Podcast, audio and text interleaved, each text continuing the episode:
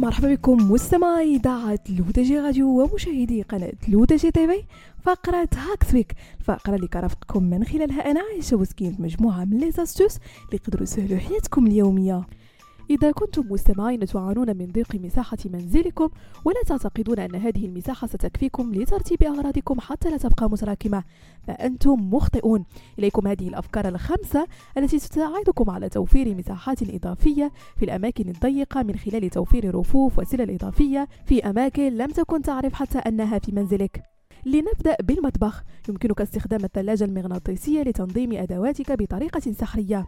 وذلك من خلال الحصول على منظم مغناطيسي معلق حيث يمكن وضع بكرة مناشف ورقية ومنشفة أطباق وأدوات المطبخ الخفيفة على جانب الثلاجة وبهذا ستوفر مساحة كبيرة من المطبخ. أما بالنسبة لغرفة النوم يمكنك زيادة مساحة التخزين تحت السرير. فإذا كنت لا تستغل المساحة تحت سريرك فأنت تفوت فرصة لمضاعفة مساحة غرفتك.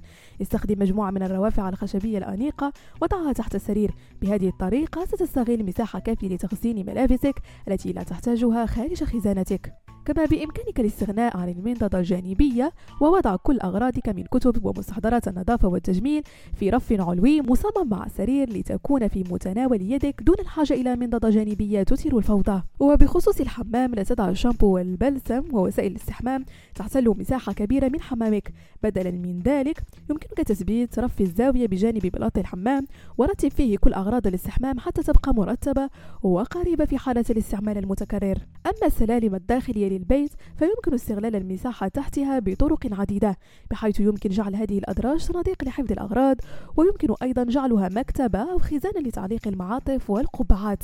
وفي حال وجود الأعمدة يمكن تحويلها إلى خزائن مفتوحة أو مقفلة بحسب التصميم. بهذا مستمعينا كنكون وصلنا لنهاية فقرة Hacks Week نضربكم موعد la semaine prochaine هادشي كامل على إذاعتكم الرقمية لودجي راديو وكذلك على قناتكم لودجي تيفي.